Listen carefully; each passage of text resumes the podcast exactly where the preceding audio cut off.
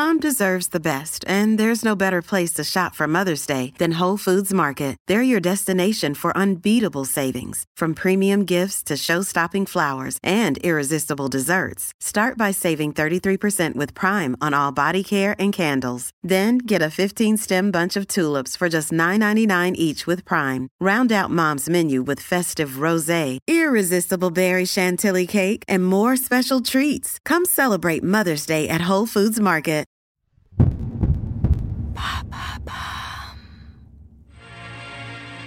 19 juin 2018. Opéra de Sydney. Les rideaux se lèvent sur une femme à la carrure imposante, au style androgyne et à la parole franche. Elle est humoriste, mais pendant une heure, elle va faire vibrer la scène en basant ses récits sur des traumatismes qu'elle a vécus. Son nom, Anna Gatsby.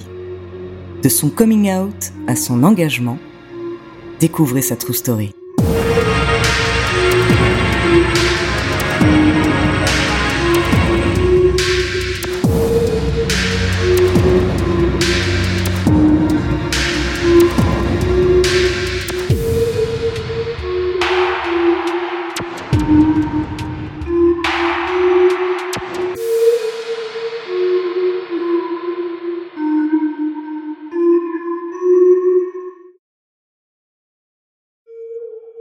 Eh bien, bonjour, c'est Andrea. Bah, je suis très heureuse de vous retrouver pour cette nouvelle aventure true storienne.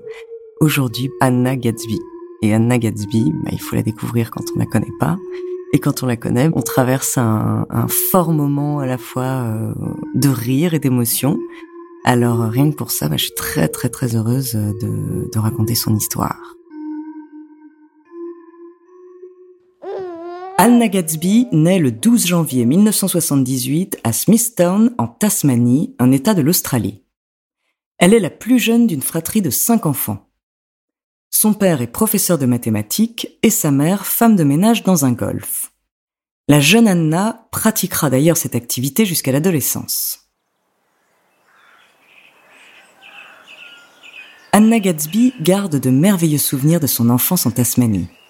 C'est une enfant de nature discrète, elle est très sensible et elle considère que c'est une force. Anna a été élevée en dehors de la religion, sa mère souhaitant que ses enfants pensent et évoluent par eux-mêmes. Madame Gatsby a dans le fond toujours su que sa fille Anna était homosexuelle. Anna raconte des années plus tard que c'est en regardant un défilé du Mardi Gras à Sydney, alors qu'elle était adolescente, qu'elle s'est rendue compte de son homosexualité.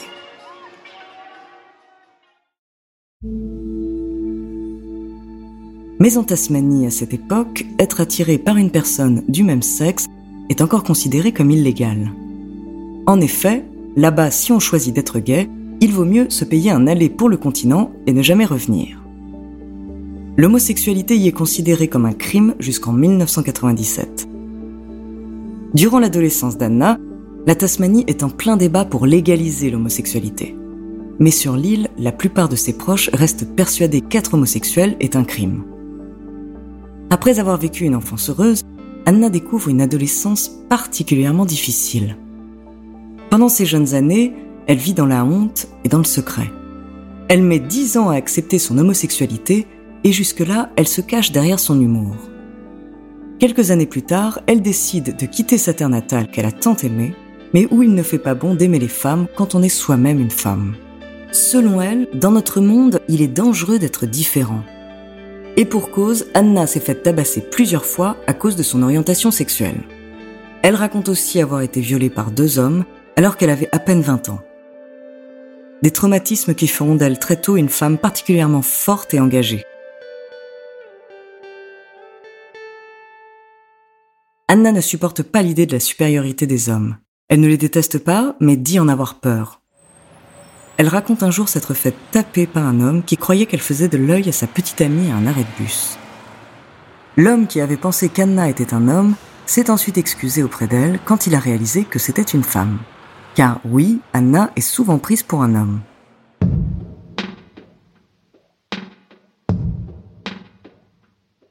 Après avoir quitté la Tasmanie, Anna s'inscrit à l'Université nationale d'Australie et obtient en 2003 une licence d'histoire de l'art. Ces études lui ont permis de comprendre le monde qui l'entoure et notamment la place et la vision de la femme au fil des époques. Des études passionnantes mais qui s'arrêteront trop tôt. Après sa licence, la jeune femme décide de quitter l'université et enchaîne alors les petits boulots comme projectionniste ou libraire. Ensuite, elle décide de se tourner vers le métier qu'elle a toujours rêvé d'exercer, la comédie. Elle profite de ses connaissances du monde de l'art pour organiser des visites comiques de la National Gallery of Victoria, une façon originale et audacieuse de faire son entrée dans le milieu du rire.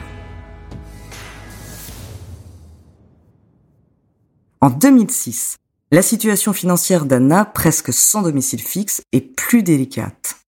Mais cette même année, elle se produit pour la première fois sur scène au Melbourne International Comedy Festival et grâce à son humour impitoyable, elle remporte la première place du concours de stand-up.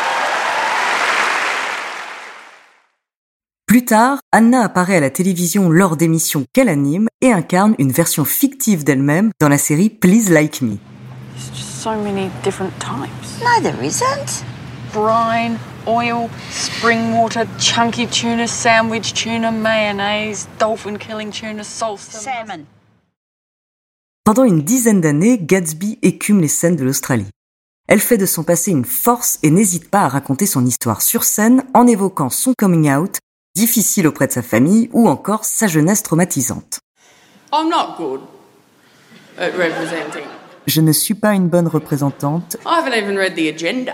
je n'ai pas lu l'agenda gay, I haven't read the gay agenda. I keep hearing rumours and I think, no, I don't want to. No. j'entends des rumeurs et je pense non, je ne veux pas savoir, It sounds bad. ça fait So it sounds like I might be in Slytherin. on dirait que je suis un serpentard. Grâce à son humour grinçant sur les inégalités hommes-femmes et l'homophobie, Anna Gatsby connaît un succès grandissant et devient l'une des humoristes les plus reconnues et les plus drôles de son pays.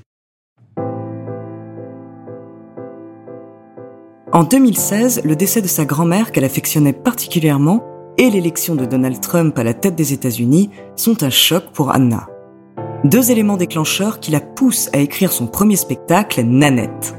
Un spectacle incroyable qui dépassera la barrière de corail et qui la mettra sur le devant de la scène internationale, y compris en France. Son show est un incroyable carton. Il lui a valu récompense, louange de la presse et prolongation.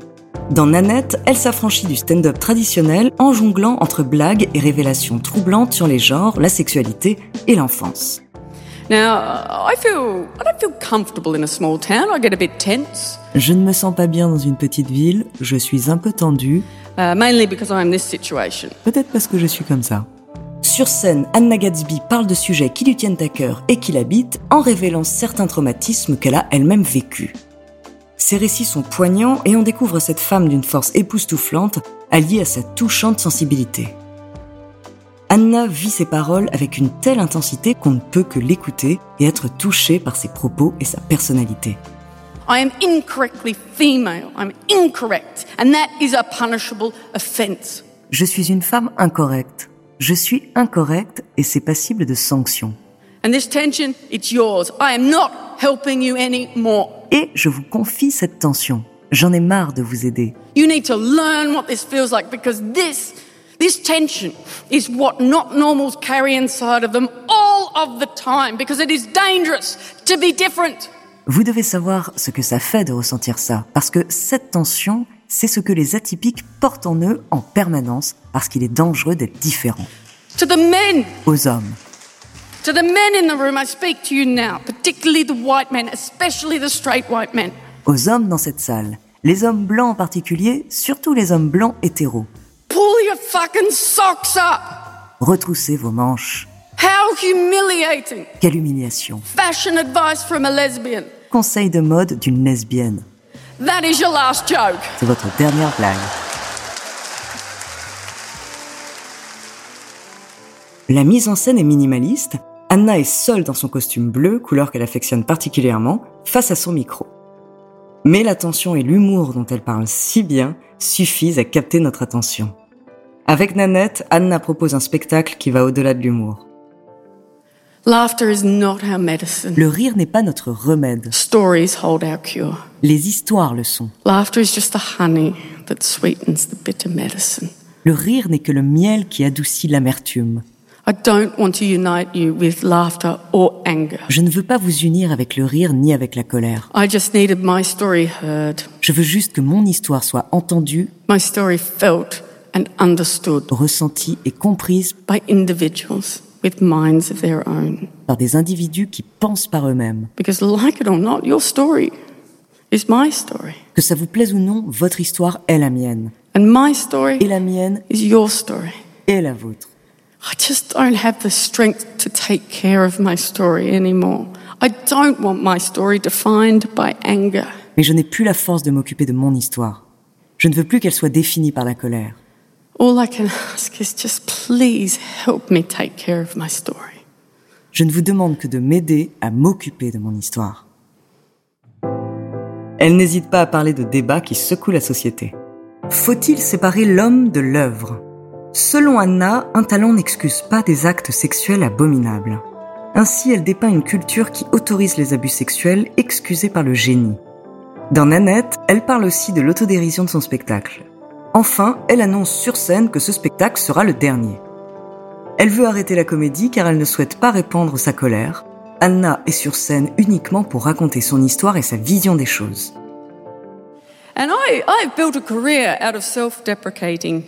J'ai construit ma carrière sur un humour autodestructeur. C'est sur quoi j'ai bâti ma carrière. And I don't want to do that anymore. Et je ne veux plus faire ça. Because do you understand? do you understand what self deprecation means when it comes from somebody who already exists in the margins? Parce que comprenez-vous, comprenez-vous ce que signifie l'autodérision quand ça vient de quelqu'un qui existe déjà en marge? It's not humility, Ce n'est pas de l'humilité, it's humiliation. c'est de l'humiliation. I put myself down in order to speak, in order to seek permission to speak. Je me mets à terre pour parler, pour demander la permission de parler. And I simply will not do that anymore, not to myself or anybody who identifies with me. Je ne ferai tout simplement plus ça, ni à moi, ni à quiconque qui s'identifie à moi. Face à l'originalité et l'engagement de Nanette, Anna Gatsby remporte de nombreux prix, dont un Emmy Award pour écriture exceptionnelle, le prix Peabody et le prix spécial humoriste de l'année au festival Juste pour rire de Montréal. Le site Rotten Tomatoes lui attribue la note de 100% en janvier 2019. La presse française fait les louanges de Nanette d'Anna Gatsby. Le spectacle atomise les codes du genre, selon l'Obs. Il est drôle, politique, bouleversant, important. Pour Marie-Claire, Libération écrit, le spectacle est d'une grande charge politique et émotionnelle.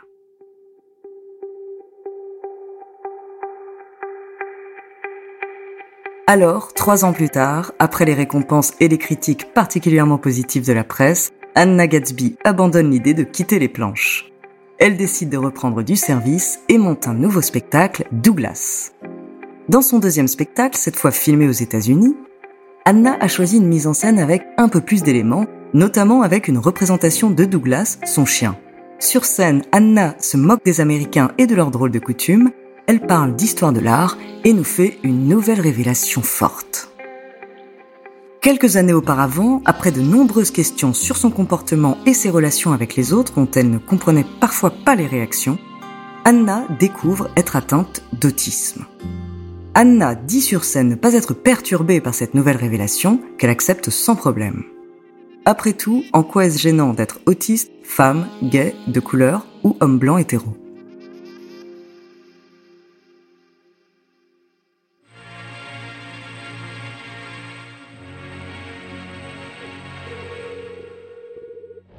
Merci d'avoir écouté cet épisode de True Story. N'hésitez pas à le partager et à laisser un commentaire sur votre plateforme d'écoute préférée.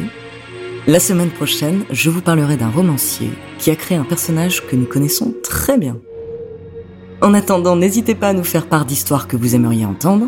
Nous nous ferons un plaisir de les découvrir.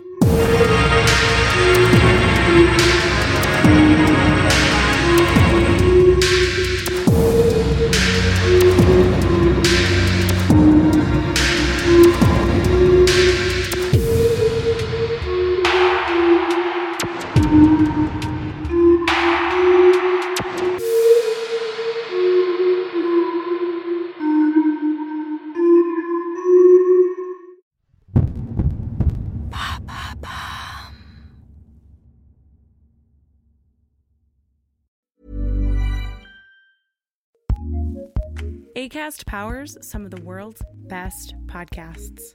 Here's a show we recommend. Once upon a time, a knight in shining armor slew a dragon while a princess was locked in a tower waiting. Cool story, bro, but let us take it from here. Girl Tales is a kids' podcast of feminist stories for a new generation. Girls go on adventures, take risks, and become their own heroes. We've got new stories every Monday. Find Girl Tales wherever you get your podcasts and join the fairy tale revolution today. ACAST, ACAST, recommends.